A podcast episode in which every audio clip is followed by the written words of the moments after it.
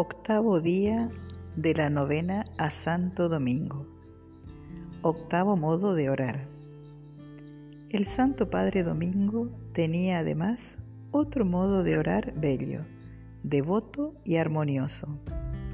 Inmediatamente después de las horas canónicas o de la acción de gracias que se da en común después de la comida, el sobrio y delicado Padre, llevado del espíritu de devoción que le habían provocado las divinas palabras cantadas en el coro o tras la refacción, se retiraba a un lugar apartado, en su celda o en otro sitio, para leer u orar, entreteniéndose consigo mismo y estando con Dios.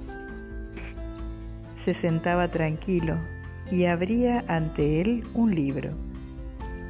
Hecha la señal protectora de la cruz, comenzaba a leer. Su mente se encendía dulcemente, cual si oyese al Señor que le hablaba.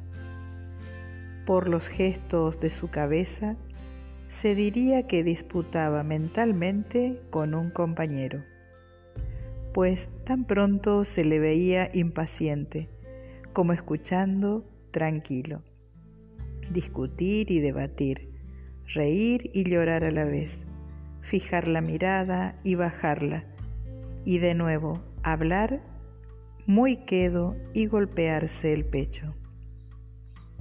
El varón de Dios tenía esta profética costumbre de pasar sin solución de continuidad de la lectura a la oración y de la meditación a la contemplación.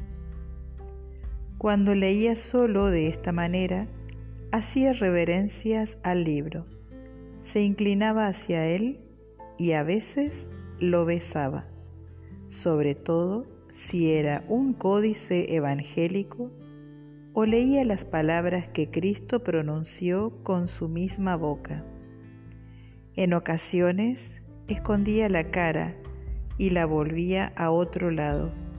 Se tapaba el rostro con las manos o lo cubría ligeramente con el escapulario.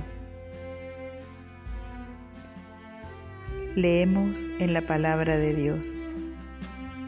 Oiré lo que el Señor habla en mí, pues hablará de paz para su pueblo, para sus santos y para los que se convierten de corazón.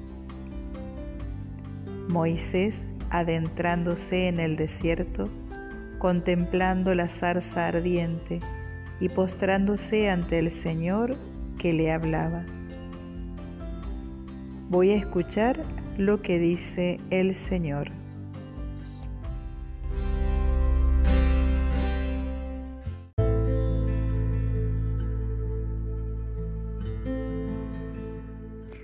Imagina a Domingo en un lugar tranquilo, sentado, leyendo.